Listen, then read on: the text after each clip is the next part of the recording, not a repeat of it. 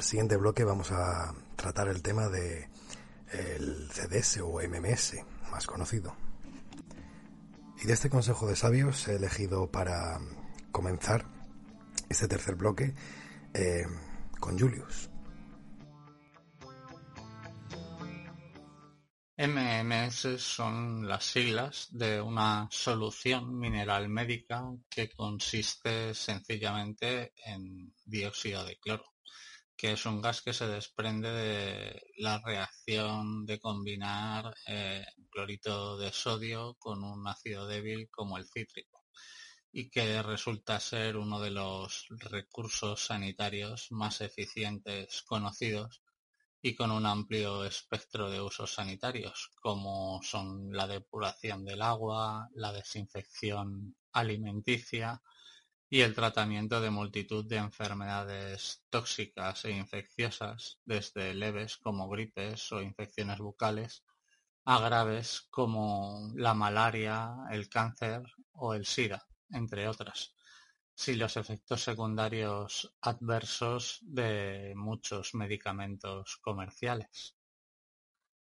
Sabemos que funciona porque ya de su descubridor Jim Humble lo puso a prueba con cientos de miles de pacientes en Sudamérica, África y Norteamérica, con resultados certificados incluso por la Cruz Roja y otros organismos que posteriormente lo boicotearon, así como en España por la encomiable y valiosa labor de seres humanos de bien como nuestro amigo Josep Pamias, o Andreas Kalker, eh, entre otros, que también han experimentado los buenos resultados de esta solución en miles de personas, así como por la experiencia de miles de personas, entre las que se encuentra la mía y la de personas cercanas y cada día más ciudadanos.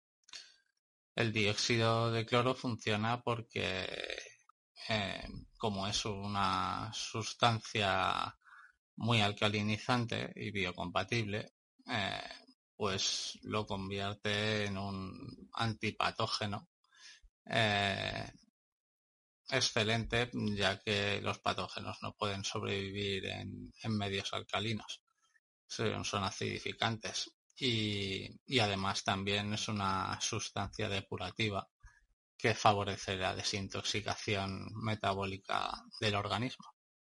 ¿Y por qué lo censuran? Pues obviamente eh, lo censuran y desinforman sobre ello porque es una competencia directa y aplastante de la criminal industria farmacéutica, que tiene una enorme influencia sobre las instituciones públicas e internacionales, así como en los mercados y medios de desinformación masiva. Eh, a ver, solo en el plano financiero tienen millones de razones, ya que al ser un producto no patentable y de muy bajo coste, con un gran potencial sanitario, esto supondría, por un lado, miles de millones de pérdidas a la criminal industria farmacéutica, lo que a su vez supondría mucha menos financiación política y publicitaria de los medios, así como la pérdida de múltiples bazas sociales basadas en el miedo a la enfermedad y la muerte, que son grandes negocios. Es decir, que les sobran las razones para censurarlo y desinformar al respecto. Bueno, pues una cosa que nos dice muy importante Julius es que en su momento se certificó que efectivamente era bueno para la salud, era bueno para curar enfermedades, pero que después fue boicoteado. Claro, a día de hoy, con lo que ya sabemos, no nos extraña mucho que esto sucediera así. También es muy interesante que nos quedemos con este dato, ¿vale? Este dato, por Dios, que la gente se quede con él, que lo memorice en cuerpo alcalino no pueden existir estas enfermedades. ¿Vale? Por lo tanto, si logramos mantener nuestro cuerpo alcalino, no tendremos eh, algunos problemas de salud mm, muy graves, incluso mortales. Eh, evidentemente, y yo quiero mandar un mensaje, eh, que antes de llegar a tener que utilizar este producto, la gente debe de comer sano, debe de hacer ejercicio, debe de tener su cuerpo, mantener su sangre alcalina. Eh, pero como digo, mediante la alimentación, las plantas, es decir, prevenir esas enfermedades. En el caso de que, bueno, algunas personas eh, ya hayan caído en, en, este en estos problemas, ¿no? que no quiero mencionar, ¿no? ciertas enfermedades, pues eh, su uso efectivamente sería bastante, bastante útil, incluso podría salvarle la vida. Criminal industria farmacéutica, eso es una clave que nos puede ayudar eh, a entender muchísimas, pero muchísimas cosas. Mm, imaginaros que esto, eh, este producto que es tan barato, no sé, la última vez que lo vi, los dos botes estaban a 26 euros. Esto que es tan barato pudiera curarte. ¿Cuánto dinero creéis que podrían perder las farmacéuticas con esto? ¿Y cuánto poder? También vamos a quedarnos ya eh, con esto último sobre el audio de Julius, que es que esto no es el que habla sin saber, sino que él, además de hablar eh, del MMS, es que él lo consume. Por lo tanto, creo que puede hablar perfectamente con autoridad. Pasemos en este caso eh, con Irulanducci.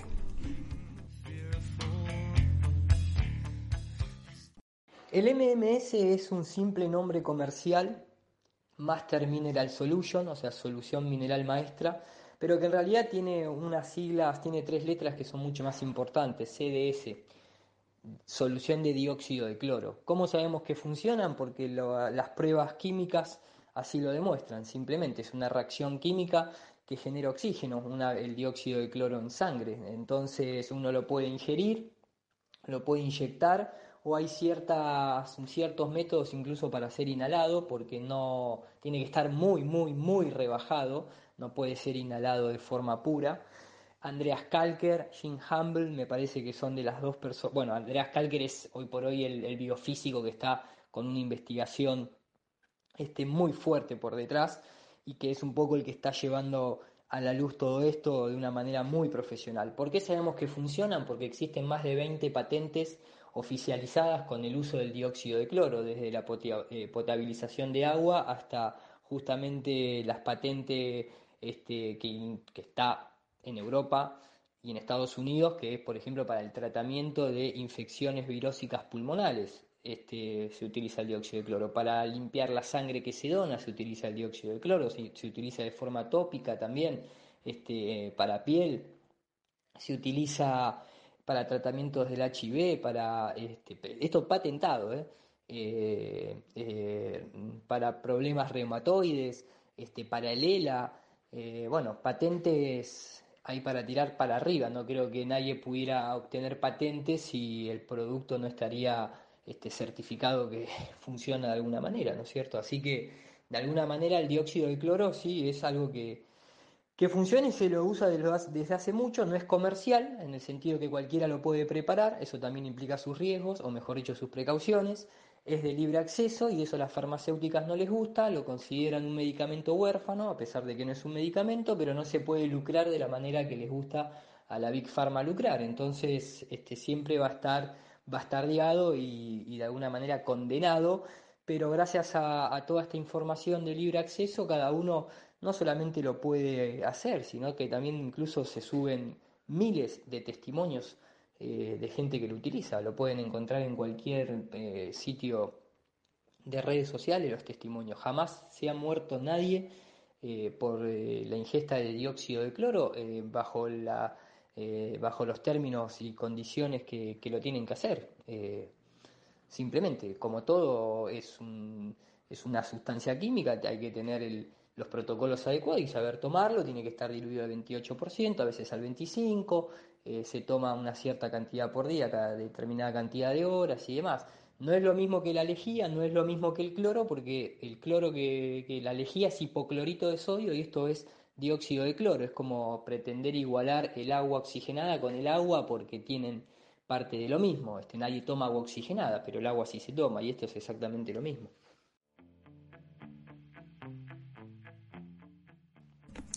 Roland Duce con este audio va más allá, ¿no? eh, y está dejando claro que existe una patente con la que se está utilizando este producto eh, con personas como para eh, limpiar la sangre, ¿no? Cuando se hacen transfusiones, incluso, ¿no? Para cosas importantísimas que se está utilizando. O sea, tenemos que tener en cuenta ahora mismo, ¿vale? Para todas aquellas personas que estén diciendo que esto es peligroso y, tal y cual. Tenemos que tener en cuenta que se está utilizando en humanos, en cuerpos humanos, en la propia sangre. Por lo tanto, muy malo no será. Bueno, este audio de, de Iru me encanta, ¿no? También nos está diciendo que nadie se ha muerto por tomar eh, dióxido de cloro. Claro, eh, hay que decir que cuando a veces se dan datos o se dicen que hay personas que han muerto por este, por la, por consumir dióxido de cloro, eh, están errados porque en su gran mayoría es gente que por una equivocación, por no tener acceso a tanta información, a que la gente se lo pueda explicar, se ha equivocado y ha consumido lejía, ¿vale? Lo que sería hipoclorito de sodio. Eso es el problema eh, principal y por lo que sí que haya muerto gente, por la falta de información, porque no nos dejan informar de manera libre. Y luego se suman personas que a lo mejor puedan haber muerto, pero son, serán las menos, em, por mm, haber preparado mal el producto, es decir, eh, cantidades evidentemente que serían mortales, pero que tenemos que tener en cuenta que todo en exceso es malo, ¿vale?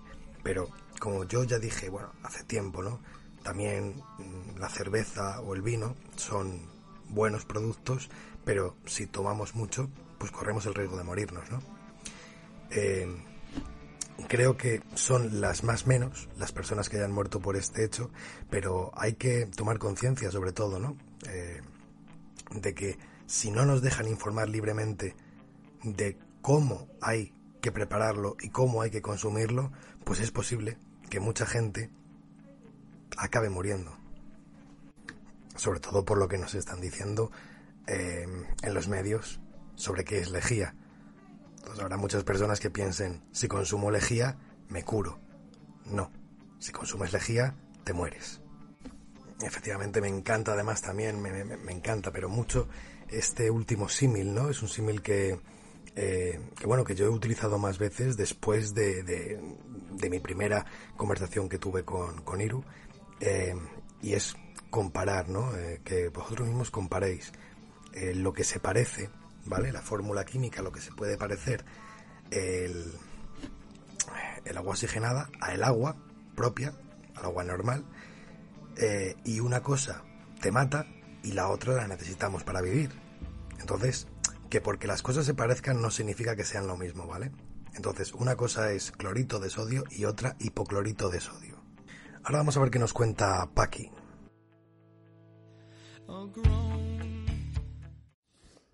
MMS. ¿Qué es? Pues bueno, yo en este tema no estoy muy puesta, esa es la verdad. ¿Por qué sabemos que funciona? Bueno, pues yo repito, no estoy muy puesta en el tema, ¿vale? Pero sí que leo, leo. Eh, primero habían muchos, muchos comentarios, muchos artículos en contra del uso del MMS, pero sí que es cierto que últimamente se leen bastantes cosas que están a favor de, de su uso. Tantos artículos en contra, como nos dice Paqui, a mí solamente me hace ver una cosa, y es que la gente eh, está tan ciega que si la OMS le dijera que se inyectaran en vena ácido sulfúrico, lo harían. Ahora pasamos con Nando.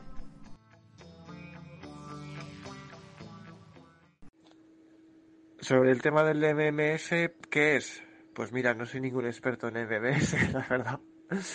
Sí es cierto que hay gente que tengo en mi entorno gente que lo ha tomado, le ha ido muy bien, y tal, pero yo no soy ningún experto y no puedo explicar qué es el MMS cuando desconozco prácticamente qué es lo que es ese, ese MMS, ¿no?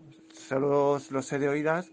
Es más, tengo dos frasquitos pequeños ahí que compré y los tengo por encetar, pero no puedo hablar del MMS porque desconozco totalmente la información y de lo que no conozco, pues prefiero no hablar. A lo que sí voy a responder es por qué están censurando el MMS. MMS. Pues posiblemente porque todas estas personas que están, que han indagado, que han investigado, que han probado, que han hecho experimentos con el MMS, han visto que funciona algo más de lo que, de lo que se creía, ¿no? Yo no creo perfectamente que pueda curar todas las enfermedades como un producto súper milagroso, en eso no creo. Pero sí es cierto que creo que puede llegar a curar cosas y, y que si se ha paralizado es por algo. Bueno, la primera parte, Nando nos dice eh, que de lo que no sabe prefiere no hablar. Es muy loable, pero realmente ya nos ha dicho mucho realmente al decir que conoce a gente que lo consume y que le va muy bien y que de hecho él tiene guardados unos botecitos. En la segunda parte de lo que nos cuenta Nando está la clave, ¿no? Eh, si se ha parado es por algo, si se ha investigado y se ha descubierto algo, mm, pues es mejor acallar esas investigaciones porque, bueno, como ya venimos diciendo, y es que me resulta incluso curioso que haya personas que no hayan despertado ante esto, la industria farmacéutica manda. Y en este tema yo creo que vamos a pasar con el maestro de maestros, Josep Pamies. ¿Qué es el MMS?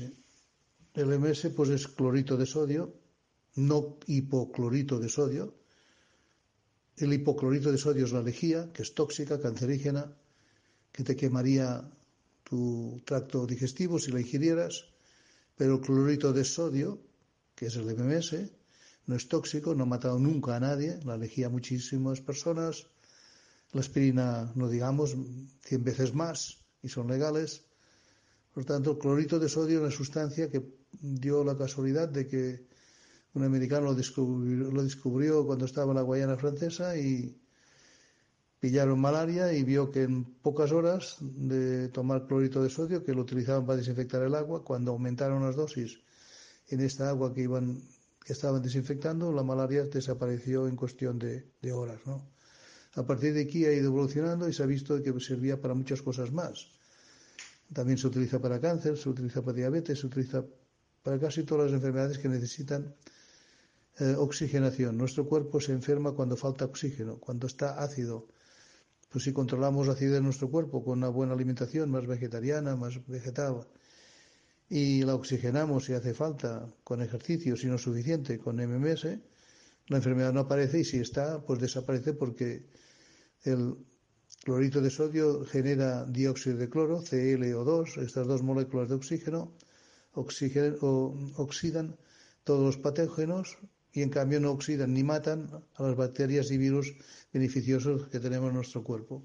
Esto está hasta la saciedad demostrado científicamente que funciona así, pero claro, dice, ¿por qué lo censuran? Bueno, pues lo censuran porque mm, es quizá el descubrimiento más grande de la historia para conseguir recuperar la salud de muchas personas que enferman a veces por malos hábitos alimentarios, por miedos, por lo que sea, y resulta pues que ese producto es pues bueno, un descubrimiento casual tremendo que puede arruinar a toda la industria farmacéutica del mundo. Y claro, ya sabemos que es el poder más bestia que exige, que existe, de coacción a gobiernos o de corrupción de gobiernos. Hay un libro extraordinario que se dice Medicamentos que matan y crimen organizado y cómo la industria farmacéutica ha pervertido nuestros sistemas de salud nuestros gobiernos, como es mafia organizada, gobiernos y, farmacéuticas. Y la clave está aquí, lo censuran por eso, por esto, precisamente por eso, porque va a acabar con todos los, excesos que ha cometido esa industria farmacéutica durante tantos años.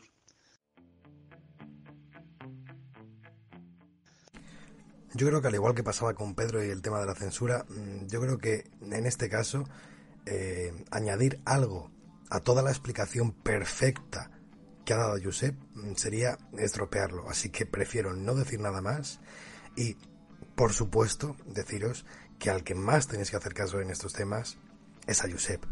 Es mm, realmente la persona que os podría eh, incluso indicar cómo tomarlo y dar cualquier explicación, por milimétrica que sea, al respecto. Así que pasamos directamente con Pedro.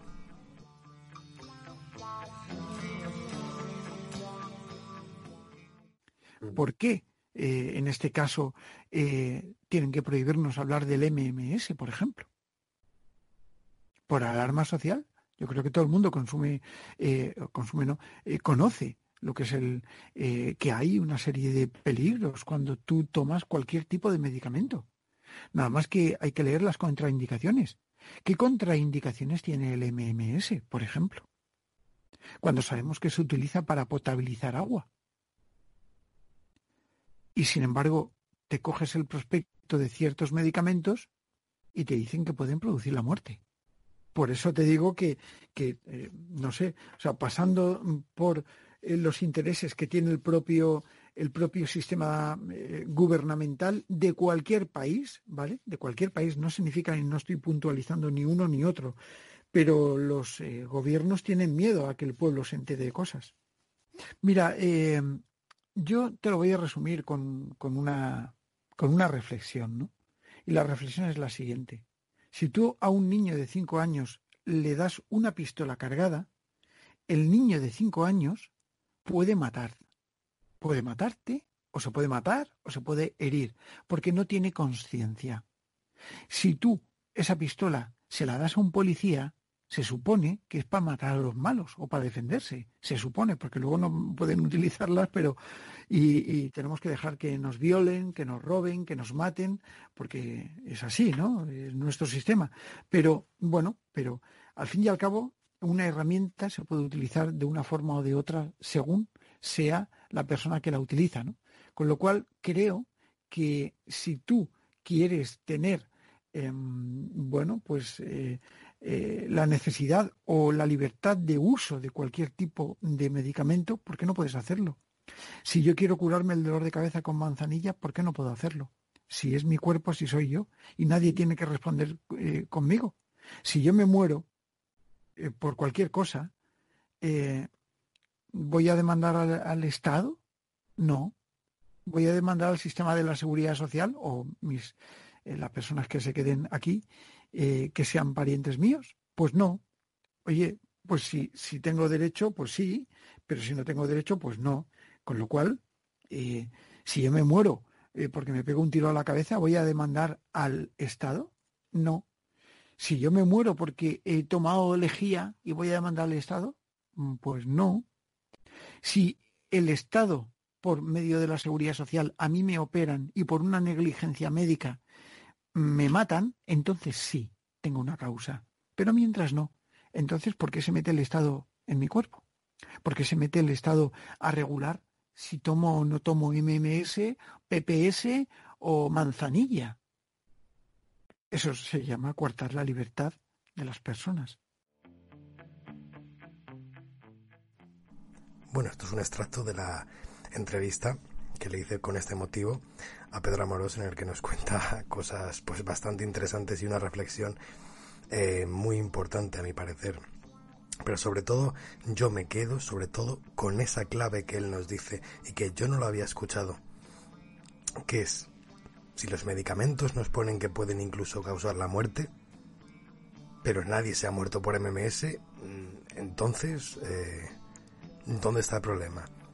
No sé, quiero que mucha gente medite en esto. Los medicamentos pueden causar la muerte o pueden provocar cosas muy jodidas y eso mismo lo podemos ver en los prospectos. Mm, no sé. Y parece que el MMS, tomado en las dosis correctas, no. Bueno, ahí dejamos eso. Con esto acabaríamos el tercer bloque dedicado al MMS y pasaríamos al bloque de 5G.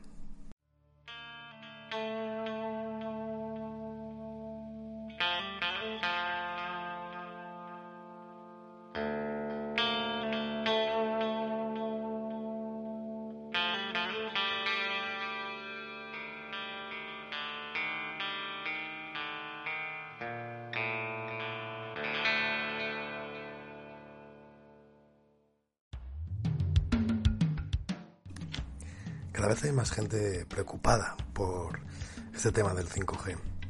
Y, más gente se va sumando a intentar pararlo, ¿no? Pues vamos a ver qué nos cuentan nuestros expertos eh, o nuestros sabios. Y vamos a comenzar en este caso con eh, Julius. ¿Qué es el 5G? Pues como ya se encarga de difundir la propaganda publicitaria e institucional, el 5G es simplemente el sistema de telecomunicaciones de nueva generación que sucede al 4G, que se empleará tanto en tecnología móvil como para dar lugar al llamado Internet de las cosas, es decir, a conectar toda Internet, desde el televisor al tostador o el cepillo de dientes, lo cual a su vez va asociado a la cada día más promovida inteligencia artificial. Claro que lo que no te cuentan es que el 5G es una tecnología cuya base es de desarrollo militar y que es del orden de 90 veces más potente que las anteriores, como el 3 y 4G. Pero no solo en cuanto a capacidad de datos, sino en cuanto a intensidad de radiación electromagnética ionizante. De modo que pasa a operar de más allá de frecuencias, de más allá de, un gigahercio eh, que llega el 4G hasta alcanzar los más de 70 gigahercios. Bandas de frecuencia, de hecho, cercanas a, los microondas y, y algunas armas electromagnéticas militares y cuyos efectos han sido probados devastadores para la vida de aves y la salud de las personas, ya que a frecuencias de en torno a los 60 GHz se interfiere con el metabolismo celular del oxígeno. Así pues, es una tecnología que te permite descargarte el último capítulo de tu serie favorita en un segundo, así como enfermarte e incluso matarte en días o meses mientras espía cada detalle de tu vida 24 horas al día. ¿Y cómo funciona? Pues funciona como el 4G, es decir, a través de unos protocolos de transmisión de datos y una red de antenas, en este caso nuevas y especialmente potentes, que en vez de en una banda por debajo de un gigahercio, como el 4G, pues utiliza tres bandas, una que va de 1 a 6 GHz para el Internet de las cosas, otra que va de 6 a 26 GHz para el uso convencional de redes móviles y datos, y otra llamada CRM19 que va de los 26 GHz hasta los más de 70 GHz y que debe ser aprobada por los gobiernos eh, supuestamente para las muy altas velocidades, pero que apunta a otros fines más siniestros. Aunque en cualquier caso, toda esta sopa de radiofrecuencias, incluidas las ya existentes, son insanas, eh, inductoras de debilidades inmunitarias y enfermedades, sobre todo autoinmunes. Así que, como he comentado, eh, el 5G es peligroso no solo porque es un enorme emisor de contaminación electromagnética y, y electrosmog, sino que tenemos, eh, si tenemos en cuenta la naturaleza de la biología, la cual es en gran medida electromagnética, eh, ya que son electromagnéticos desde los átomos a nuestro ritmo cardíaco, procesos cerebrales, pasando por las dinámicas celulares y el ADN, que como se ha descubierto en las últimas décadas es en gran medida una antena receptora y emisora de información ambiental. Y si a eso le unimos las probadas investigaciones de George Lakowski, entre otros, sobre todo con resonadores de ondas y multitud de estudios y ensayos, pues tienes una potencial, una potencial arma disruptiva y potencialmente mortal, aunque sea indirectamente al inducir desequilibrios metabólicos y mutaciones genéticas, enfermedades autoinmunes, especialmente entre otras, como psicológicas y anímicas.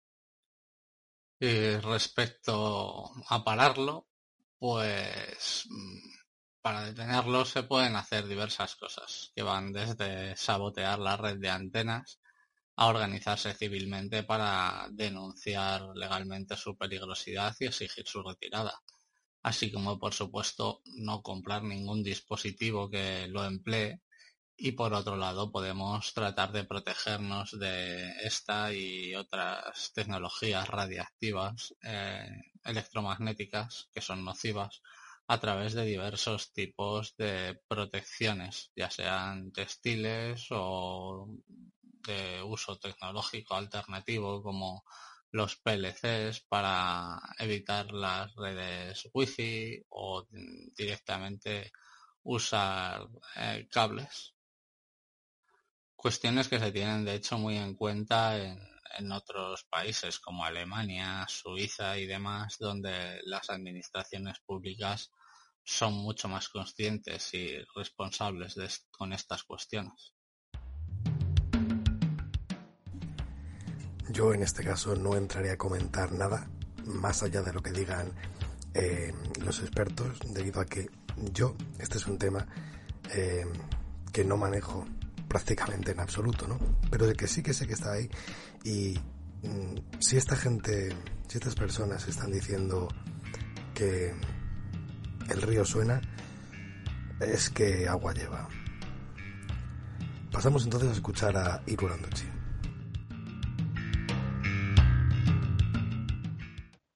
El 5G, bueno, es simplemente un sistema de telecomunicaciones a través de ondas electromagnéticas como lo ha sido siempre.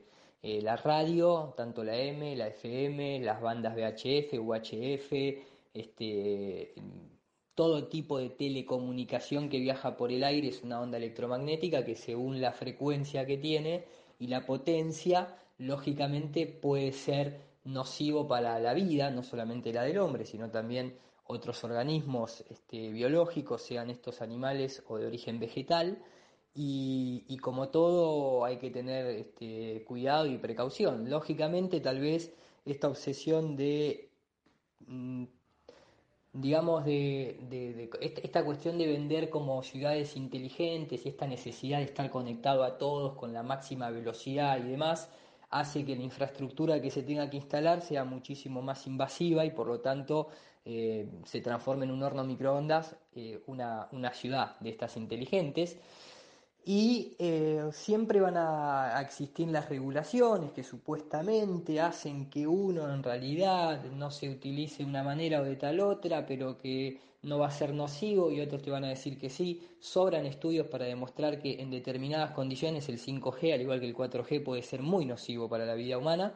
Este, y después está el otro tema que es como, no sé, es como eh, decir justamente, o sea, mm, prendes un microondas, si bien tiene otra, eh, tiene otra, otras propiedades que van de la mano, pero no es lo mismo que un 5G, pero quiero decir, eh, cuando te haces radioterapia también, todo lo que sean campos electromagnéticos pueden saturar el oxígeno de la célula y, a nivel celular y dejarte este, sin oxígeno a nivel celular. Este, entonces hay que tener un montón de cuidado. Eh, sabemos que las empresas eh, les interesa muy poco muchas veces el cuidado del ser humano en cuanto a eh, ganar dinero. los celulares mismos, hay un montón de estudios del uso de celulares acercados a la cabeza o a zonas genitales este, o, a glándulas producen daño. Este, depende mucho también de la persona, las condiciones este, biológicas de la persona, de salud y demás, pero eh, hay sobradas evidencias a lo largo de la historia de, cuestiones que están relacionadas con ondas electromagnéticas que este, no favorecen a una vida más sana. Entonces hay que tomarlo con mucha precaución. Eh, yo creo que sí es peligroso utilizado de ciertas maneras y el hecho de poder o no pararlo eh, depende de nosotros y de la cantidad de gente que se queje, que proteste, que deje de utilizarlo. Eh, es, muy, es muy ambiguo porque las empresas son las que deciden, una vez que ya está aprobada las leyes, de golpe tu celular es 5G eh, y no podés volver a comprar uno que no lo sea. Entonces es un camino complicado, pero me parece que no, que no por eso uno va a dejar de, de manifestarse y hacerlo saber de que no quiere ese tipo de, eh, de tecnologías, ¿no es cierto? O al menos no de la forma que hoy por hoy se está utilizando. Bueno, yo estoy aprendiendo al mismo ritmo que vosotros. Así que nada que añadir y pasamos con Paki. 5G, ¿cómo funciona? Pues son unas ondas. ¿Por qué es peligroso? Yo creo que es peligroso a día de hoy porque no se ha investigado el efecto que puede causar en las personas, los seres humanos, las plantas, los animales, vamos, en todo bicho viviente del planeta. Falta, falta ahí experimentar y averiguar, ya te digo, el impacto que pueda tener. ¿Podemos hacer algo para pararlo? Sinceramente, no. ¿Por qué no? Pues muy sencillo. Porque los que mandan se empeñan en implantar algo contra lo que nosotros no podemos luchar, ni más ni menos. Tú no puedes luchar. ¿Cómo vamos a luchar? ¿Que vamos a salir montados en un caballo con una lanza y con una espada a parar aquí un simple obrero que es un mandado esté plantando una antena 5G? Perdona, pero no, yo no puedo ir contra esa persona que es un operario mandado, ni más ni menos. Yo preferiría que experimenten con ello lejos de mí sinceramente, lejos de mi casa, de mi ciudad y de mi ambiente. Me da miedo, sinceramente, me da miedo lo desconocido. Creo que hay falta mucho todavía por rascar en ese tema. Parte importante la que pone aquí Paqui, claro. No podemos salir realmente a impedir que ese operario realice su trabajo.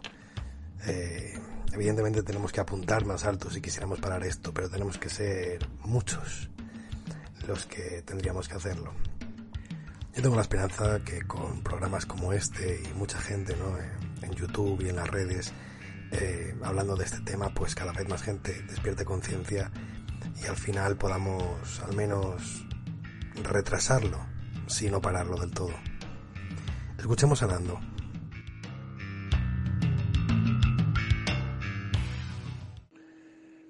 Sobre el 5G, ¿cómo funciona? Pues mira, no soy ningún experto en, en tecnologías, eh, ni mucho menos en radiofrecuencias o como se diga en esto del 5G.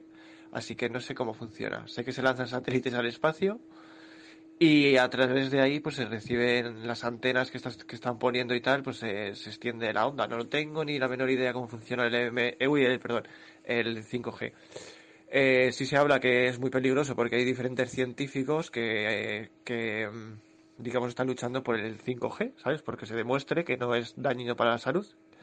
Parece ser que nos ha demostrado, no sé, según muchas personas, y es una cosa que nos da miedo y nos aterra, pero yo creo que también sucedió con, con, con, otras cosas que se han ido eh, probando la población, ¿no? Que se ha ido se ha ido metiendo la población y nos ha aterrado y, y, bueno, pues ahí empiezan a nacer teorías de conspiración por todos lados. Pero bueno, no sé, no sé exactamente qué es el 5G. Solo sé que están lanzando muchísimos satélites en el espacio y que hoy en día hay muchas teorías del 5G, incluso pueden estar relacionadas, dicen, con el coronavirus y con un montón de cosas. Así que yo, sinceramente, no lo sé, no soy científico, soy un simple eh, persona que le interesa la información, pero no opina de lo que de lo que exactamente no sé. Eh, es cierto que hay muchísima información y desinformación en Internet, así que hay que ser 5G, pues no lo sé.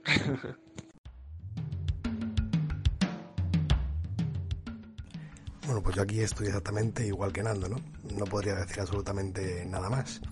Eh, desde luego seguiremos investigando. Lo que sí que sé es que ya existe una relación bastante grande eh, con esta tecnología y cosas bastante perjudiciales para la salud. Bueno, vamos a pasar ahora con el maestro Josep.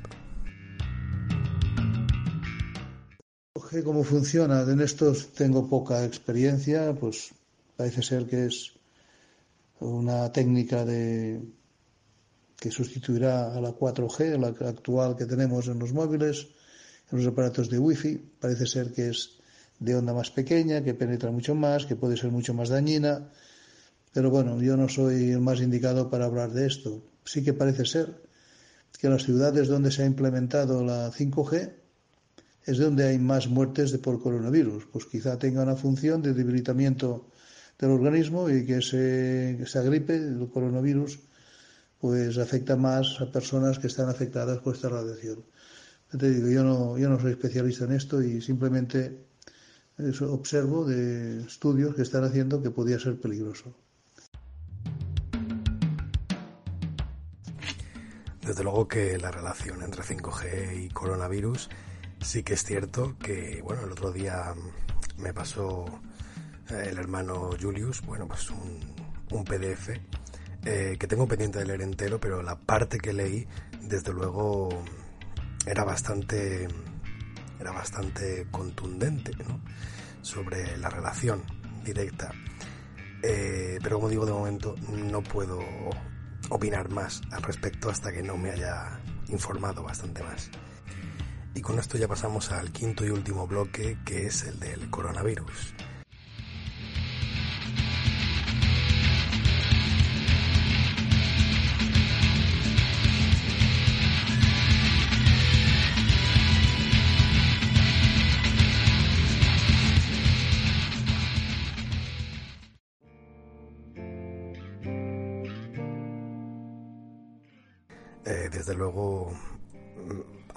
Que nunca, este tema yo creo que posiblemente sea el más calentito de todos. Lo hemos dejado para lo último. ¿Por qué? No lo sé. Si has llegado hasta aquí, pues seguro que vas a conocer cosas muy interesantes y opiniones realmente fundamentadas. Y con este tema y por motivos de tiempo eh, y sobre todo por respeto a la gente eh, con la que eh, ha entrado ¿no? a, colaborar con estos invitados, que todos tienen una opinión bastante extensa. Eh, simplemente daré paso a sus nombres, pero no eh, mencionaré nada al respecto porque desde luego tendría mucho que hablar, ¿no? Tendría mucho que decir, pero eso lo dejo para más adelante. No obstante, quien quiera conocer eh, mi opinión sobre este tema, puede ir a mi canal de YouTube, que al final del programa pues diré cuál es y diré métodos de contacto eh, para cualquier sugerencia que queráis hacer sobre mi sección o, o incluso sobre mi canal de YouTube. Y comenzamos con Julius.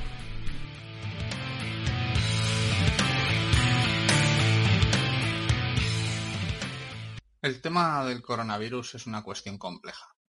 En primer lugar, considero que es una PSYOP basada en un ataque biotecnológico de bandera falsa perpetrado por la élite satánica antes referida a través de sus múltiples medios y para someter a las naciones y sus poblaciones a la implementación del nuevo orden mundial también comentado antes. Y por cierto, por satánicos no me refiero solo a que profesen culto a Satanás Lucifer, que también, eh, sino a que son opuestos a todo orden ético, moral y al bien común, a pesar de usar hipócritamente esos conceptos para imponerse perversamente sobre la sociedad y contra la humanidad y el creador mismo.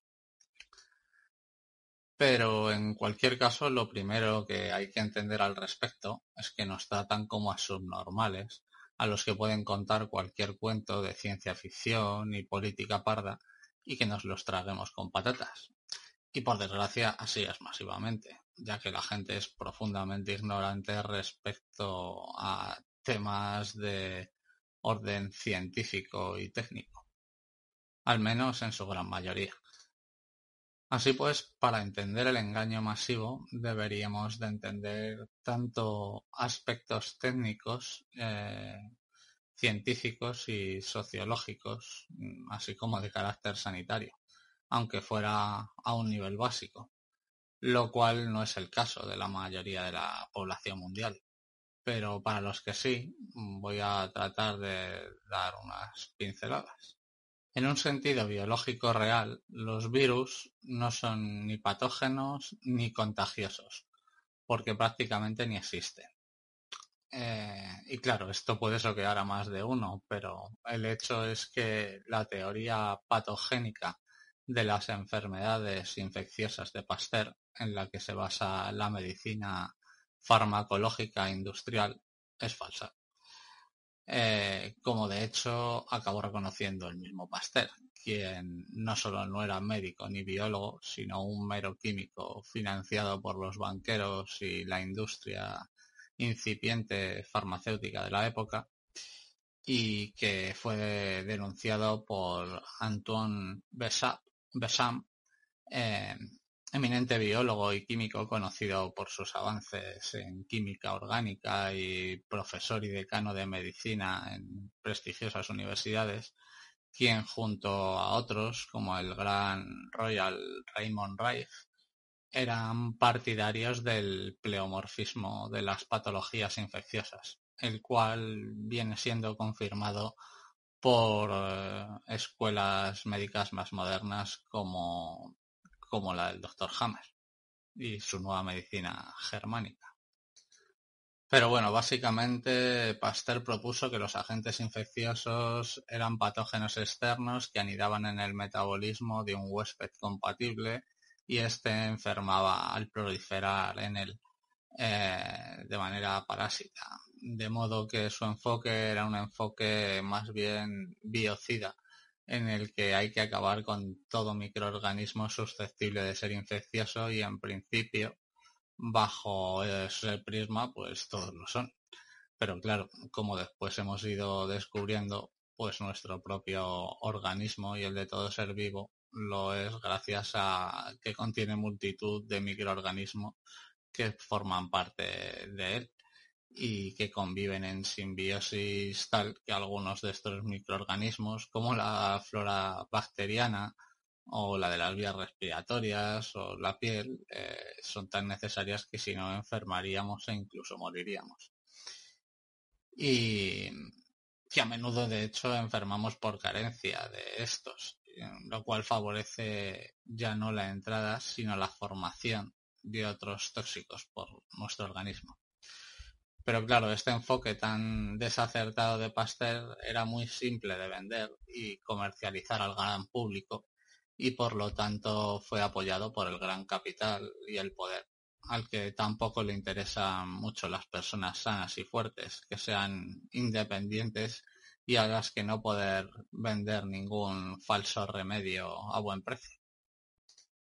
Así que el pleomorfismo, por otro lado, lo que propone es que un organismo sano no puede ser infectado, sino que la infección es causada primero por un desequilibrio eh, interno en el organismo causado por factores externos que producen una intoxicación del organismo, el cual a su vez genera esos supuestos agentes patógenos como virus y bacterias, eh, que también pueden provenir de forma externa por haber anidar, por haber sido debilitado el, organismo, eh, pero en que en cualquier caso surgen como una reacción, digamos, de defensa ante su estado de intoxicación, lo cual eh, fue dado lado por la gran industria, aunque siguió vigente en algunas escuelas y, líneas de investigación científicas, como las citadas de, de Hammer o Lakowski. Pero volviendo al coronavirus, la cuestión es que este ni siquiera cumple los principios fundamentales de las enfermedades infecciosas que siguen la línea de Pasteur y que están enunciados en los postulados de Koch, que es considerado el padre de la bacteriología y también premio Nobel de Medicina, y que según él son eh, los siguientes. Eh, el primero es que el patógeno tiene que estar presente en los individuos enfermos, es decir, con síntomas, y ausente en los sanos, es decir, sin síntomas por lo cual hace insostenible eso de los portadores asintomáticos, porque un asintomático es por definición alguien sano y si no lo es, o, el enfermo o el patógeno violan este primer principio y tampoco lo son. El segundo postulado de Koch lo que dice es que el patógeno debe ser cultivado en un medio y aislado y purificado. Eh, del organismo, del original, lo cual no se ha hecho, porque el coronavirus nunca ha sido aislado ni purificado de su medio de extracción hasta la fecha, solo detectado. Eh, el tercer postulado dice que el patógeno aislado es un cultivo eh, aislado en un cultivo purificado debe provocar la enfermedad eh, con sus síntomas en un individuo sano. Así que aquí de nuevo volvemos a los asintomáticos, es decir, que si hay positivos sin enfermarse, este postulado tampoco se cumple. Y por último y cuarto, el patógeno inoculado en individuos eh, mm, de experimentación debe ser, es decir, individuos que han sido inoculados y enfermados, debe ser aislado de nuevo y comprobarse que es igual que el original. Lo cual obviamente no se ha hecho porque si no se ha aislado si no se ha cumplido el postulado 2, menos se puede cumplir este cuarto y último. Y en consecuencia se están saltando a la torera y arbitrariamente los principios básicos de la microbiología y de la inmunología y de la patología. Y ya luego con estos antecedentes, pues pasemos al tema de los datos. Eh, porque la falsa pandemia fue declarada por la ONU en un simbólico 11 de marzo, fecha de ciertos atentados en Madrid, así como de cierto terremoto en Japón, que dio lugar al desastre de Fukushima también en 2011. Eh, por dar un detalle de las simbólicas casualidades de todas estas y otras cuestiones como el 11S. Y de los que se podrían dar más de 33 ejemplos, como muchos sabemos. Pero luego tenemos los datos de los fallecidos e infectados eh, pseudopandémicamente, que a pesar de lo manipulados no hay por dónde cogerlos, ya que, salvo en España e Italia, no superan a los de cualquier gripe estacional y son inferiores en mortalidad a muchas cepas como la del SARS, MERS o gripe A. Como digo, España, a pesar de las draconianas medidas de confinamiento y deplorable gestión sanitaria, somos los que más índice de mortalidad tenemos del mundo. Y aún así, tenemos unos 20.000 fallecidos con coronavirus, que no por coronavirus, lo cual es apenas un 25% más de los 15.000 fallecidos por gripe común en 2018. Pero es que en el mundo mueren al año unas 700.000 personas solo de gripe y este año llevamos 200.000 eh, por coronavirus. Es decir, menos de tres veces lo que estaba previsible y esto se suponía que iba a ser una pandemia que iba a matar a millones y millones de personas. Y en ese sentido considero importante hablar de las contraproducentes, cuando no ilegales y despóticas medidas tomadas en los países más tiránicos y adocenados del mundo como España, que sigue el modelo católico italiano o en combinación con el comunista chino que les sugiere la ONU y la OMS y en el cual les oyen y desaconsejan a los países más avanzados y civilizados como Alemania, Suecia, Estados Unidos, Inglaterra, Rusia o Brasil, que precisamente por no ser tan ignorantes ni estar tan vendidos a las élites globalistas como los gobiernos españoles y otros, pues son más conscientes del valor de los derechos y libertades sociales e individuales, así como de lo contraproducente e innecesario de este tipo de medidas que solo van en detrimento de los propios pueblos. Pero aquí en Hispanistán no nos hemos enterado que las mascarillas son mayormente inefectivas y contraproducentes, salvo en casos muy concretos, y que en los demás lo que favorece es la hipoxia y la acidificación del organismo por exceso de inhalación de CO2, lo cual debilita el sistema inmunitario y predispone a enfermarse. Así como que los guantes tampoco valen en general para nada más que para lo mismo, porque lo que toque con los guantes está supuestamente infectado, lo esparces igual que con las manos, que además sudan y no transpiran, lo cual tampoco es ni sano ni higiénico. Así como es deplorable la gestión del gobierno, cuando no ilegal y criminal, haciendo chanchullos y negocios con el material sanitario y favoreciendo su escasez y especulación, eh, baja la calidad y el encarecimiento del coste público, eh, desprotegiendo cuando no exponiendo y desatendiendo inhumanamente a los sectores más desfavorecidos y de mayor peligro, y sobre todo imponiendo medidas draconianas sobre la, sobre la población, que además de opuestas a la salud, también lo son a los derechos humanos y constitucionales, los cuales pisotean a base de decretazos y abusos y coacción policial. Además, por supuesto, de espiando las redes. Porque la realidad es que mantener a las personas confinadas es lo peor que se puede hacer para la salud, ya que esta requiere movilidad y ejercicio, además de tomar el sol, respirar aire fresco y relacionarse cordialmente con sus semejantes, además de, por supuesto, poder trabajar para comer y vivir, porque hasta donde sabemos no se puede vivir solo del aire.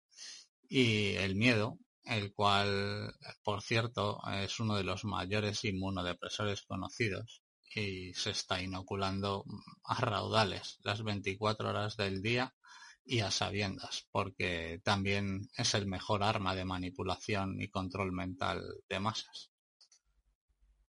La realidad es que nos cuentan prácticamente toda la inversa, porque la inmunología eh, nos dice que nuestro sistema inmunológico precisamente se forma y fortalece a través de exponerse a multitud de microorganismos y patógenos existentes en el medio ambiente a los cuales nos hacemos autoinmunes a través del contacto y reconocimiento metabólico.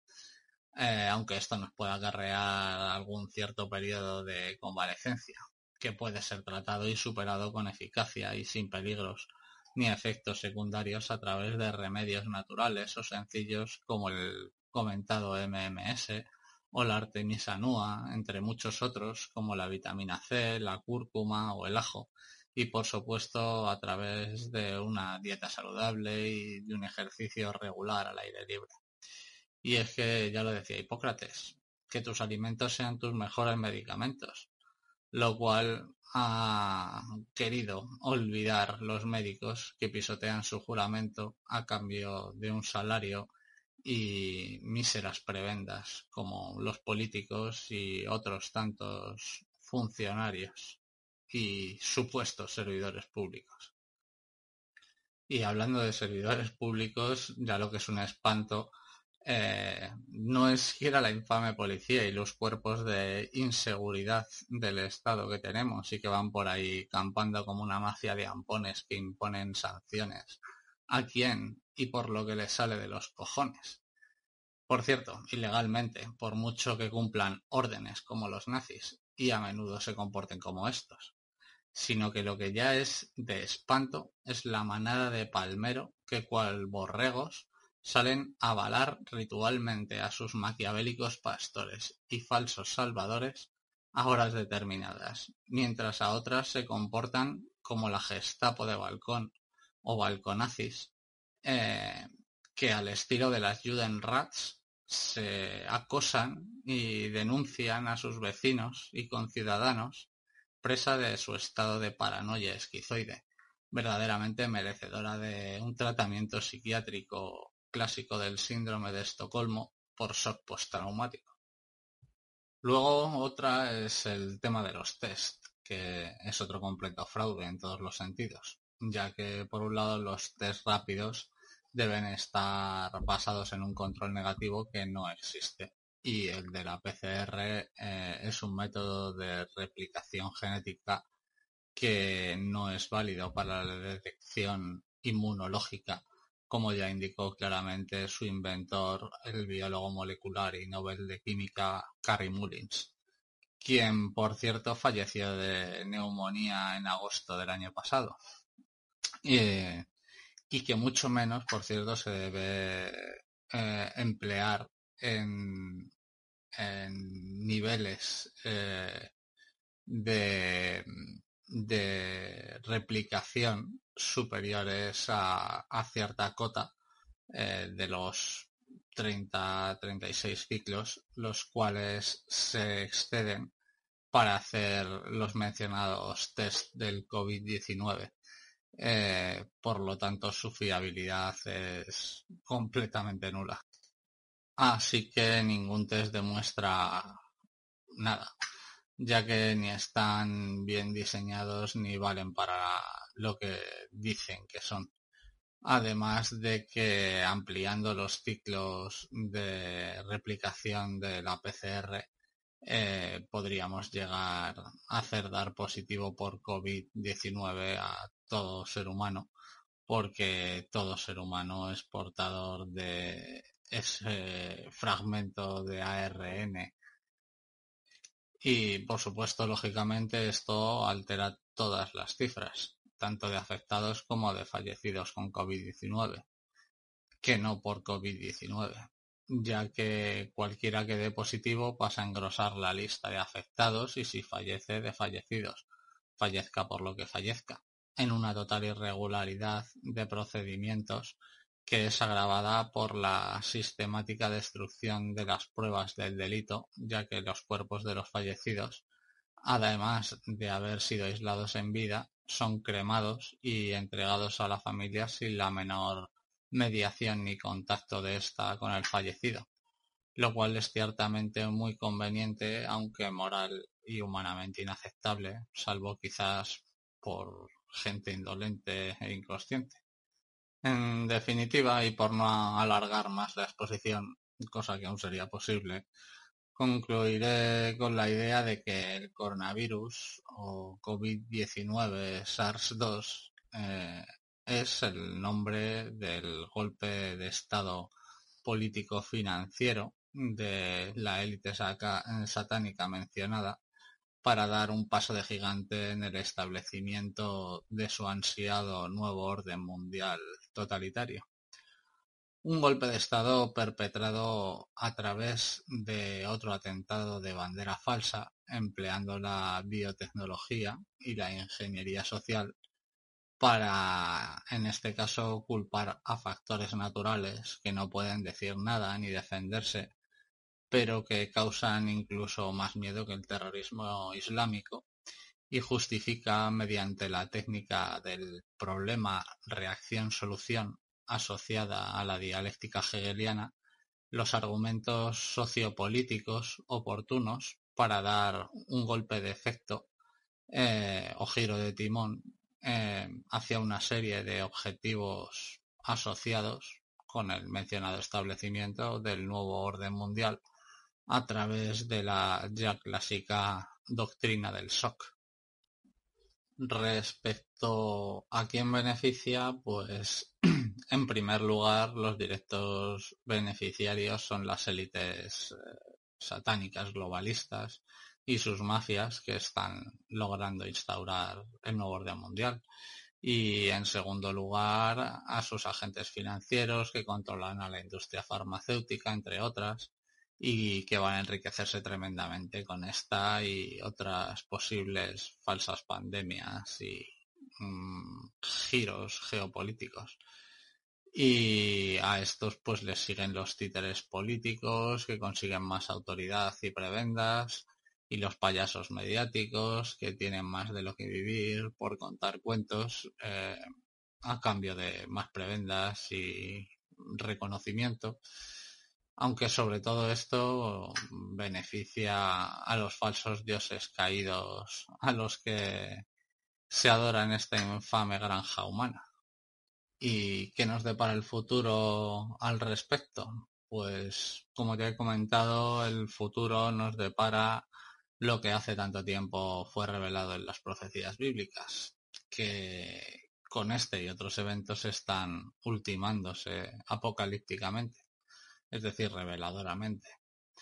Pero como entrar en temas bíblicos daría para varios programas, mm, para irnos al futuro, pienso que lo primero es prestar atención al presente y conocer lo que sucedió en el pasado, a pesar de y teniendo en cuenta la manipulación histórica. Pero bueno, por un lado vemos cómo se va formando una élite pública de gobernantes no electos que dictan a base de sugerencias lo que se debe hacer mundial y nacionalmente, como Bill Gates, George Soros, Henry Kissinger, Tedros Adhanom, eh, Antonio Guterres o el Papa Francisco, y a los cuales, mientras la mayoría de los representantes electos de diversas naciones obedece fielmente.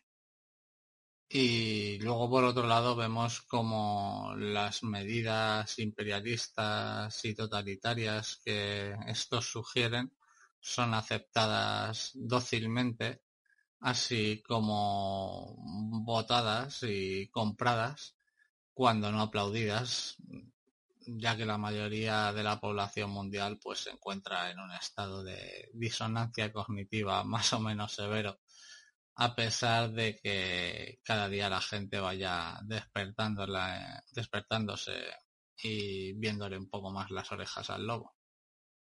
Eso un poco en la política, porque en lo financiero la inmensa crisis que se está y se va a seguir generando va a ser una debacle social eh, de la cual se están y se van a seguir beneficiando los mismos agentes financieros y globalistas mencionados ya que van a comprar la economía real del mundo que aún les faltaba a precio de saldo. Y de este modo pues van a reforzar la imposición social y financiera de manera legal de los objetivos del nuevo orden mundial para el que trabajan. Así que se prevé un fuerte empobrecimiento y desigualdad, así como un aumento de las enfermedades, la precariedad social, por no hablar de potenciales guerras asociadas a estas y en general todas las crisis. Así que, en definitiva, si no fuera por el conocimiento de la palabra, no le vería ningún futuro a la humanidad a medio largo plazo, es decir, unos 10 o 20 años. Pero al conocerla sé que hay esperanza, gracias a nuestro Padre Creador y a su Hijo el Salvador, eh, que existen y cumplen su palabra rigurosa y probadamente. Pero claro, si no conociera la palabra, es probable que creyese que los buenos seres humanos lograrían salvar a los tontos de los malos. Idea sin fundamento, porque jamás ha sucedido en toda la historia sino que a lo sumo se ha conseguido salvar temporalmente unos pocos que luego han tenido que volver a luchar con los mismos enemigos de la humanidad aún más y mejor organizados contra esta, llegando así hasta la actualidad donde nos encontramos en la batalla final. Eh, divididos y bastante superados en medios y conocimientos por el enemigo, lo cual sigue en aumento, como estaba profetizado, punto por punto.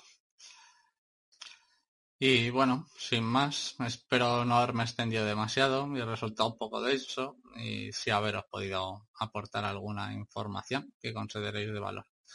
Eh, y eso, ayudaros a reconocer un poco la verdad, porque la verdad nos hace libres. Un cordial saludo a todos y paz. A continuación, Iru. El tema del coronavirus me parece que es lo que se viene prediciendo ya desde hace tiempo. Se habla, se hablaban las cartas de Albert Pike, masón de grado 33, este, para las tres guerras mundiales lo viene pronunciando en las últimas décadas George Soros en varias entrevistas, incluso el propio Henry Kissinger, donde se hablaba de que China tenía que ser el aliado perfecto para poder establecer este nuevo orden mundial. Eh, Estados Unidos y China eran los agentes claves para el establecimiento final de un nuevo orden mundial. Se habla también de el enemigo invisible que se presenta en Iron Mountain o en el proyecto Blue Beam, si bien está relacionado con la cuestión extraterrestre, también se hace mucho hincapié en esta idea de un enemigo invisible que uno de alguna manera no, no pueda este, combatir solo, eh, que mejor que un virus. Además que la teoría de virus, la, la pelea de Jams-Pasteur ha sido siempre ahí estando en la palestra y siempre se ha demostrado que la existencia de virus externos este, no existen en la naturaleza, pero eh, sí existen los agentes químicos tóxicos que sí se pueden crear en laboratorio, como un agente naranja, este, hasta sustancias eh, venenosas que te matan. Existe desde que el hombre eh, le ponía la punta de una flecha a un veneno de una planta para atacar a su enemigo, ¿no? Entonces acá hay una mezcla de bioterrorismo real, pero con un marketing eh, suavizado y, siempre la culpa es de la naturaleza, igual que el cambio climático, que se lo presentó como otro enemigo. El Pentágono en el 2011 creo que fue, o en el 2012 lo declaró como un enemigo a combatir. Eh, entonces siempre la naturaleza es nuestro enemigo. Me parece que beneficia a todas estas familias, a toda esta élite que busca establecer el nuevo orden mundial. Y, y justo da la coincidencia que incansables veces se repitió esta idea de que China y Estados Unidos deberían ser los nuevos actores en esta implementación y justo el virus sale de China y Estados Unidos hace el que se pelea y China el que no responde y después que sí, que no. Eh, entonces me parece que eh, cae de madura a quien le beneficia.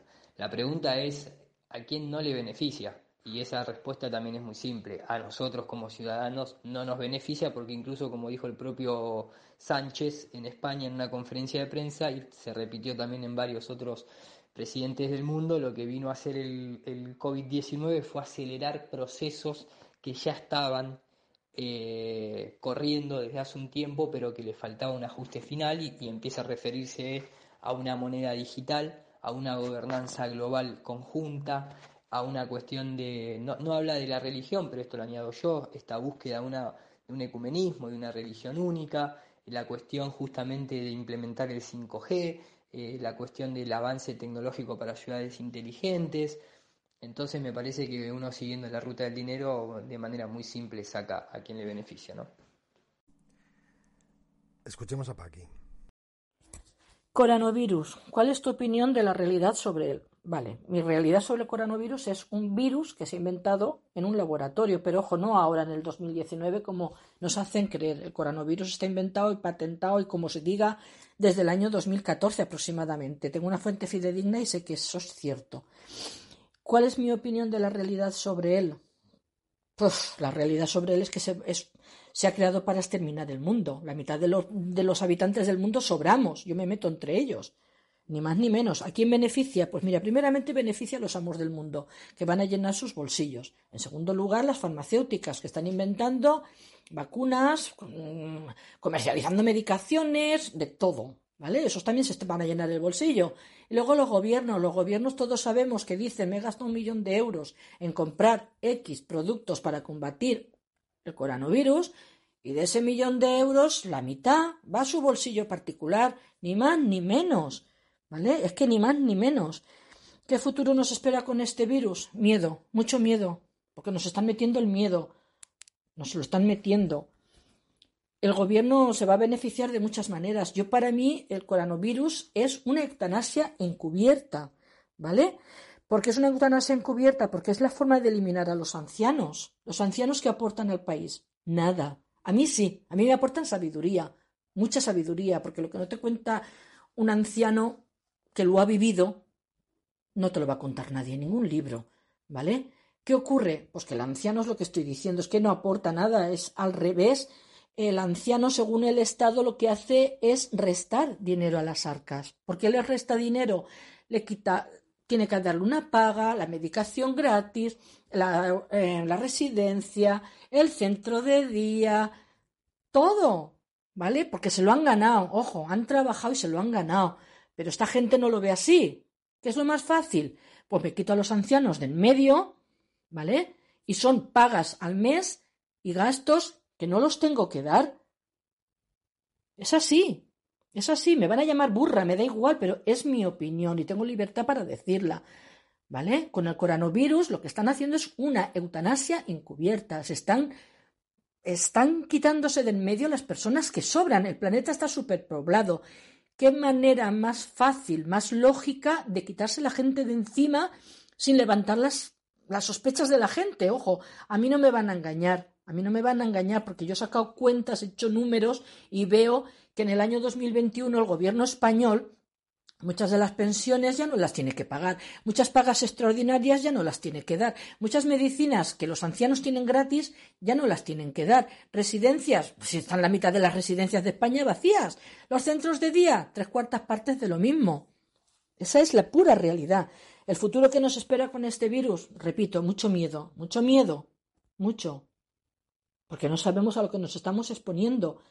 ¿Vale? Yo conozco un caso de una aldea de una señora que no sale a la calle para nada, pero es que ella no sale, pero es que nadie entra en su vivienda, nadie, porque la mujer es así, no consiente que entre nadie.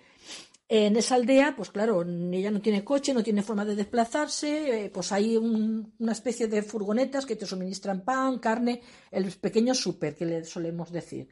¿Qué pasa? Pues que este chico fue el lunes, le dejó la bolsa del pan colgada en la ventana como siempre, el martes el chico no pudo pasar por la aldea, subió el miércoles y vio la bolsa del pan colgada en la, en la, en la ventana, en la reja. Entonces llamó y nada, no, no le abría nadie. Entonces llamó a la Guardia Civil, se presentó a la Guardia Civil y la señora estaba muerta en la cama. Esta señora no le han hecho la autopsia, no le han hecho nada. ¿De qué ha muerto esta señora? ¿De qué ha muerto? Si esa señora no tenía contacto con nadie. ¿Vale? Porque los sanitarios hayan dicho que ha muerto del coronavirus. Puñetas, ¿qué coronavirus? Si no ha entrado nadie en su casa ni ella ha salido. Pues que nos tiran algo, que también lo pienso, ¿eh? Ojo, también no lo pueden estar tirando vía aérea y al respirarlo lo inhalas. No sé, son cosas que yo particularmente pienso y bueno, mi boca es libre y puede decir lo que le dé la gana. Ahora, Nando. El coronavirus, la realidad. Pues mira, la realidad es una eh, que ha salido de un laboratorio ahí en Wuhan. En Wuhan hay dos laboratorios donde están los peores eh, virus del mundo, como el ébola, cosa que no entiendo qué leches hace un puto laboratorio ahí en, en Wuhan con los virus más peligrosos, porque cojones no desinfectan esos virus y los exterminan de ciertas maneras, no lo entiendo. Así que yo creo que de ahí salió el virus. ¿Con qué motivo no lo sé? Si fue una negligencia de alguna de algún trabajador o, o, que se les fue de las manos, no tengo ni la menor idea. Hay muchísimas teorías también. Eh, hay algo que si me cuadra un poco, que puede ser una guerra eh, bacteriológica perfectamente sobre parte de la población, en este caso sobre las personas mayores, nuestros mayores que sacaron nuestros derechos, lucharon por ellos en una guerra con armas y, estuvieron ahí prácticamente también en una dictadura luchando por las libertades y por los pocos derechos que, que, tenemos hoy en día y es gracias a estas personas que hoy en día están falleciendo en un montón de residencias, en sus casas, solos y es una simple vergüenza si esto del coronavirus ha sido soltado por alguien y si lo han soltado adrede, pues es, son crímenes hacia la humanidad, sinceramente. Me parece muy triste que esté sucediendo esto. Eh, no hay ningún ningún eh, gobierno preparado para ello, por lo menos aquí en España, porque me hace gracia que se, se ataca al gobierno cuando nos ha pillado por sorpresa a todos y y creo que, sinceramente, desde mi punto de vista, creo que lo están haciendo lo mejor que puede. Peor nos iría si, saliese, hubiese salido los otros directamente. Em, creo que lo que sucede en España es que debería haber más unión y aquí los partidos adversarios, en vez de unirse para ayudar, lo único que están haciendo es buscar su bien común, cosa que veo fatal porque deberían unirse un poco más y coger el ejemplo de otros partidos en otros países donde se han unido para apoyar la causa, pero menos en España, que aquí parece ser que, este país puede ser perfectamente un país de pandereta por parte de muchas personas que lo único que interesan es su interés eh, político en vez de ayudar a la gente.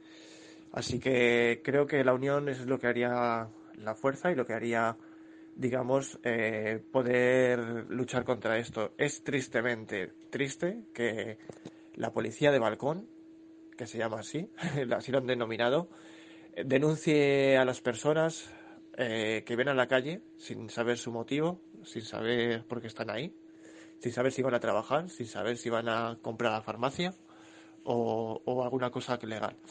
Es una vergüenza que se insulte y que se les tire pie, eh, incluso hasta macetas y cosas le han tirado a las personas Me parece mm, penoso, sinceramente, que la población se esté enfrentando entre sí. Es cierto que hay un montón de apoyo y hay muchas, muchísima solidaridad hoy en día con el tema del coronavirus. Y cuando pase todo esto, espero que esa solidaridad siga adelante y que, no se olvide esa chispa que se ha encendido, que es la, chispa de la humildad de las personas. ¿A quién beneficia el, todo esto del coronavirus? Pues está muy claro. A los laboratorios farmacéuticos que están detrás de la vacuna, que tienen también están investigando con eh, diferentes medicinas, pues esos son los primeros beneficiantes. Eh, también algunas empresas que venden material eh, de mascarillas y guantes y geles hidroalcohólicos y todo esto, ¿no?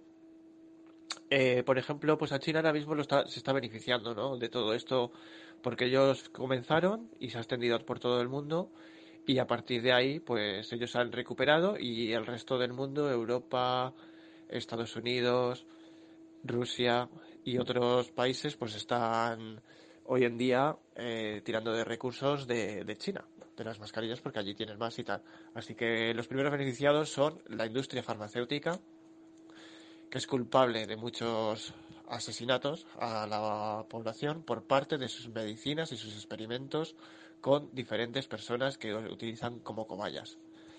Eh, desde aquí no quiero culpar, sino a las eh, parte de la medicina que cura, porque sabemos que hay que, medicina que, que cura enfermedades y tal, sino a eh, los laboratorios que trafican con la salud. Decirlo, vamos, se puede decir de esa, de esa manera. ¿Qué futuro nos espera? Pues no lo sé. es muy difícil saber qué futuro nos espera con esto del coronavirus porque de la noche a la mañana eh, nos hemos visto enfrentados a algo que no sabíamos, que estaba ahí, que podía llegar a pasar hasta aquí, nos ha pillado por sorpresa a todos, no había nadie preparado para ello. Y bueno, pues yo creo que eh, se está haciendo las cosas como se pueden hacer, de, de ciertas maneras eh, se cometen errores, porque todos somos humanos y que pueden cometer errores, pero yo creo que estamos saliendo adelante poco a poco y, se está haciendo lo mejor posible para que salga, salgamos, por ejemplo, aquí en España para adelante, ¿no? Em, ¿Qué nos espera? Pues ciertos recortes de ciertas cosas que antes no podíamos hacer. Vamos a estar un largo tiempo sin poder abrazar a nadie, un largo tiempo sin poder disfrutar de los conciertos, un largo tiempo sin poder disfrutar de otro tipo de eventos que se hacían y que hoy en día, pues con temas de de esto del coronavirus, un enemigo invisible, pues no nos podemos arriesgar a, a que se, se, extienda todo otra vez más y se vuelvan a los hospitales, se vuelvan a, a saturar. Porque claro, si hoy estamos en casa es porque los hospitales no se saturen y porque las, se salven las mayores personas posibles. Esa es una de las cosas que por las que estamos hoy prácticamente encerrados en casa. Poco a poco nos van dando un poco más de libertad para poder salir a la calle.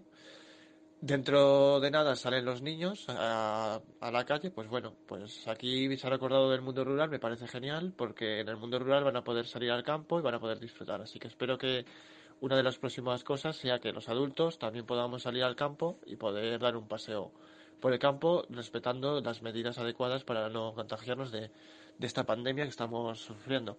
Así que el futuro que nos espera está por ver, porque nadie, eh, nadie puede responder a esta pregunta, ni nadie puede decir qué futuro nos espera, porque no se sabe. Sinceramente, eh, lo vemos día a día, porque no podemos decir, ah, nos espera un futuro malo o un futuro mejor. No se sabe porque nadie lo sabe. El maestro Josep. Virus, ¿cuál es la opinión de la realidad sobre él? Bueno, hay personas que parece que están demostrando que es un, un virus de un SARS-2, un SARS de, lo mismo de la gripe A y bueno, de la gripe de la influenza, que está modificado genéticamente en laboratorios militares de Canadá, que luego ha pasado a China y de allí se ha, se ha soltado al medio ambiente pues para provocar esto, ¿no? Este cambio de, de, una sociedad más libre a una sociedad más, más dictatorial, podría ser, tiene una, cierta lógica, y no es extrañar por esos ataques violentos contra los que proponemos el MMS o plantas medicinales, porque a pesar de que hayan creado ese bicho de forma artificial, con esto se controla perfectamente, ¿no? ¿Beneficia al coronavirus? Bueno, pues beneficia a la industria farmacéutica, beneficia a las personas que quieren domesticar al rebaño humano e imponerle pues una vacuna donde quizá allí ya tengan el chip puesto o muchos más efectos secundarios, hacer decrecer la población, eh, tienen miedo del rebaño humano que si se despierta puede acorralar a estos sinvergüenzas, cuatro sinvergüenzas que son cuatro, que dominan el planeta y ponerlo en su lugar encarcelados y que se pudran con su dinero allí, ¿no? Y bueno, pues yo creo que quien beneficia es el que está más preocupado para que continúe y que estemos sujetos a esa pandemia real o hipotética, porque a veces ya no hace falta que ni que sea real, el miedo a que exista ya es suficiente. Mucha gente muere de miedo. Pues bueno, ahora está muriendo mucha gente de miedo. Bajo el sistema inmune y bueno, son situaciones estresantes de, de inmovilidad en casa, de conflictos, de hambre, porque claro, la gente en muchos países del mundo no, si no trabajan cada día para poder llevar algo de comer a casa, va a haber problemas graves. O sea que está provocando un buen caos para hacer un cambio de más, de más eh, obediencia de vida, de más esclavitud, porque tienen miedo que el rebaño humano se les escape de las manos y, y haga pagar las consecuencias a los culpables de todo esto. ¿Qué futuro espera con este virus? Yo soy agricultor y he visto muchas veces, muchas, pero muchas nuevas plagas que han venido y que un año pues, pues te ha eliminado todas tus lechugas o tomates y pero es curioso que al año siguiente la virulencia de ese ataque ya no es tanta y al segundo o tercer año ya ha desaparecido. Las plantas se han hecho resistentes. Lo mismo ocurre con el ser humano y nos habituamos a plagas naturales o incluso artificiales. Yo creo que si superamos esta primera fase, la, segunda ya no sea tan virulenta y la tercera menos, y lograremos ya volver a superar esta historia, ¿no? Como tantas veces ha hecho. Hoy en día tenemos tantos medios que es casi imposible que no podamos solventar ese tema, ¿no? Tenemos tratamientos de ozono, ultravioleta, los dióxido de cloro, las plantas potentes como la artemisa nua, las calanchoes, hay tanto conocimiento hoy en día que es imposible que ese, desequilibrio humano que provocan virus o bacterias o hongos no pueda ser controlado en estos momentos. Como veréis, no he citado para nada a la industria farmacéutica, ni a veces ni a la, estructura médica, porque la estructura médica solo es buena para mantenerte en vida, lo estamos viendo ahora, ¿no? Todo lo posible, pero curar, curar, o te curas tú mismo con tu propia naturaleza, o tienes que echar mano de, productos eh, que están prohibidos precisamente para eso, para que el ser humano no tenga autosuficiencia en salud. Yo creo que va a ser una gran experiencia esa historia. Va a haber muchos problemas, va a haber mucha gente que lo va a padecer y por eso mismo les pido que, no se dejen engañar otra vez y que tengamos nosotros mismos nuestros propios medios de autosuficiencia sanitaria. Y terminamos con Pedro Moros. Bueno, yo creo que eh, desde mi punto de vista personal, y no me voy a basar en lo que se dice o se deja de decir, para mí el COVID-19 es la mutación de un virus, de un coronavirus, que, bueno, pues eh, para mí que tiene un origen muy claro en un sentido humano, es decir, alguien lo ha creado. Para mí no tiene el origen eh, que se le ha supuesto como de un eh, murciélago, de, en fin, de ningún animal de los que se han dicho que podría haber aparecido. No lo creo, no lo creo. Esto por un lado. Y por otro lado, creo, no creo que se les haya escapado. Para mí que es una, es una experimentación. Insisto que es una opinión particular. ¿eh? Es una experimentación que han hecho como muchas, como otros virus más famosos y que evidentemente, bueno, pues no es que se les haya escapado de las manos, es que se les ha escapado de todas partes. Con lo cual, para mí, el coronavirus que nosotros conocemos, el COVID-19, eh, con la mutación más peligrosa, que es esta, pues mm, para mí es una es algo creado en un laboratorio, indudablemente. ¿Y a quién crees que beneficia todo esto? Un virus como este necesariamente tiene que beneficiar a unas partes y perjudicar a otras. Evidentemente, en, la aparición de cualquier tipo de pandemia, siempre hay gente beneficiada y gente perjudicada. La gente beneficiada, lógicamente, pues en este caso, eh, bueno, pues las empresas, los supermercados, todo esto, que están haciendo su agosto, ¿no? Que son empresas que se benefician de la situación. Eh, pero claro, son necesarios para nosotros. Y eh, siempre hay mm, momentos en los que eh, esto puede llegar a beneficiar a, un país, ¿no? ¿Cómo? No lo sé, porque todos los países que están sufriendo la pandemia eh, lo están pasando realmente mal, todos, porque está muriendo gente. Eh, yo no sé si realmente los gobernantes quieren esto, no lo creo. Y sé que lo están pasando mal en ese sentido, con lo que es obvio que cualquier tipo de situación que se viva a este respecto eh, siempre tiene unos beneficiados y unos perjudicados y en este caso pues los perjudicados pues somos nosotros los seres humanos los habitantes de a pie ¿Y, qué futuro crees que nos va a esperar con este virus? Bueno, eh, yo creo que tendremos que convivir con el virus el resto de la existencia, ¿no? Este virus ha venido para quedarse este virus está aquí mm, y ya se va a hacer eh, permanente en nuestras vidas.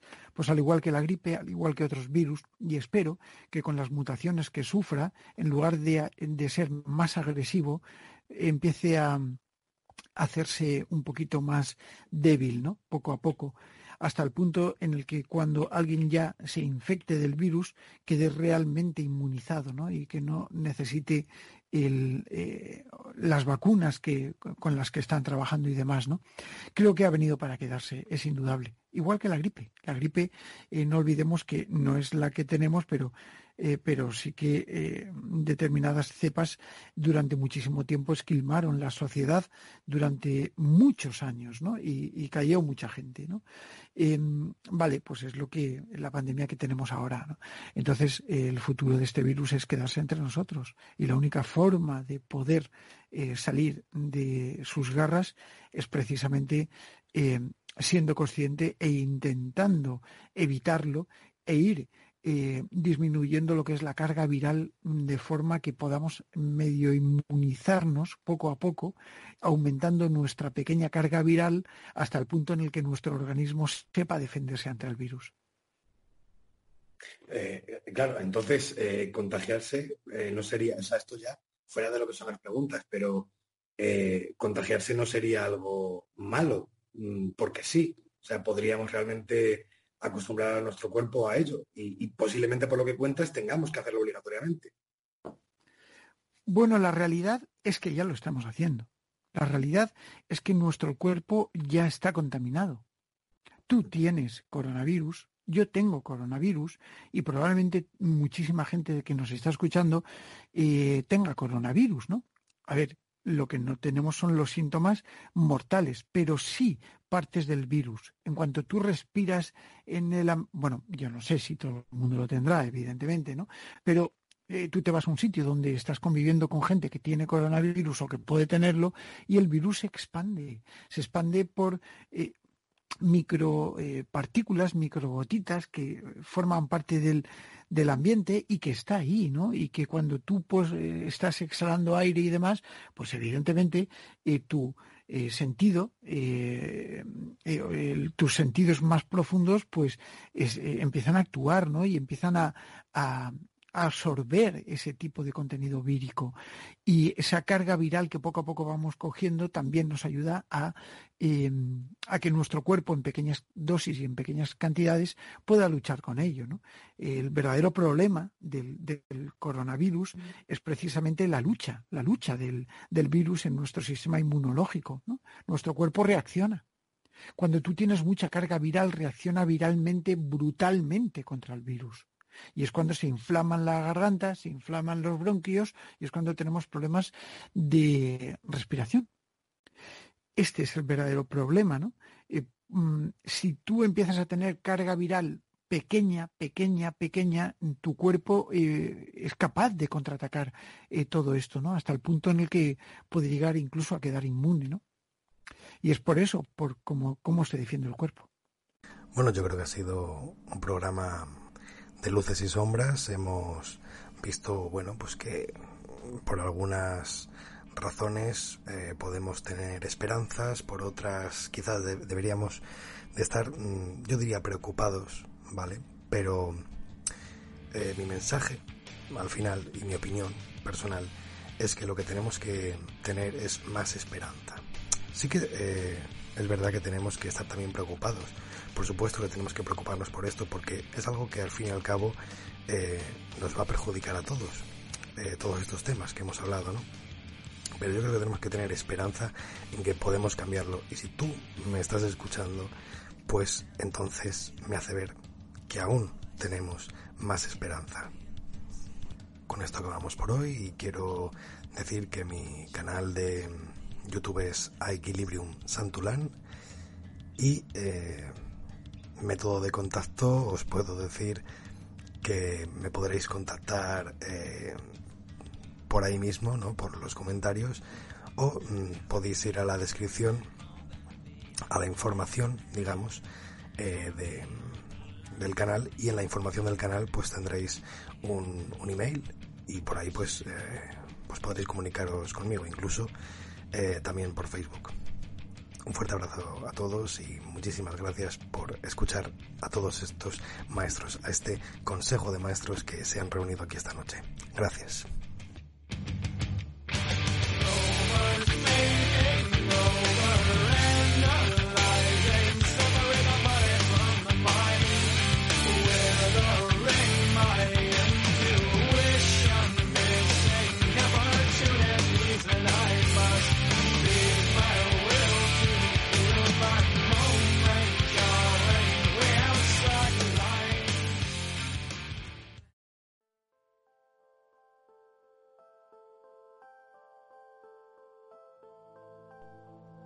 Antes de despedirnos por esta noche, Esencias en la Oscuridad pretende dar las gracias a todas aquellas personas que han colaborado en esta experiencia.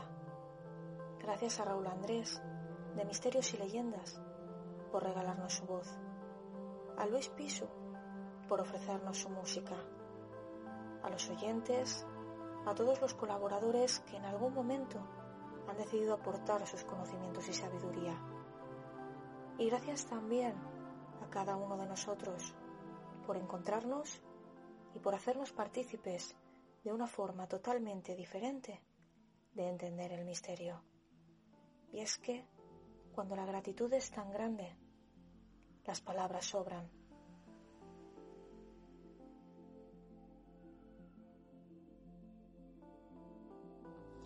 El programa Esencias en la Oscuridad comunica que no se hace responsable de las opiniones y comentarios realizados por sus conductores, conductoras, colaboradores, colaboradoras y personas invitadas.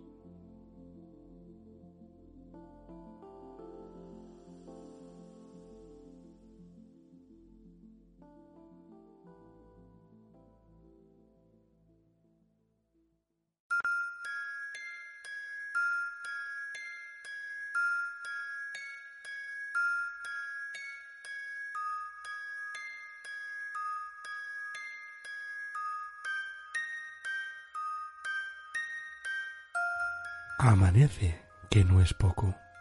El misterio en estado puro se disipa, igual que su fragancia.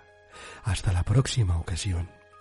Hemos disfrutado como niños de esta nueva dimensión, de esta nueva forma de entender el mundo que nos rodea.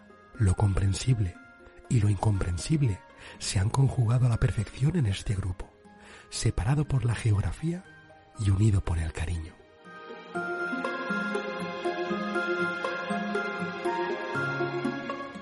Como dijo Kennedy, debemos encontrar tiempo para detenernos y agradecer a las personas que hacen la diferencia en nuestras vidas. Esos sois vosotros y vosotras, oyentes de Esencias en la Oscuridad.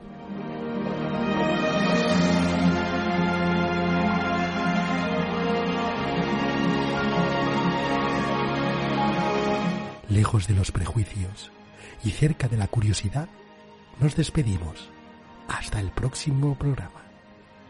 Buenas y misteriosas noches.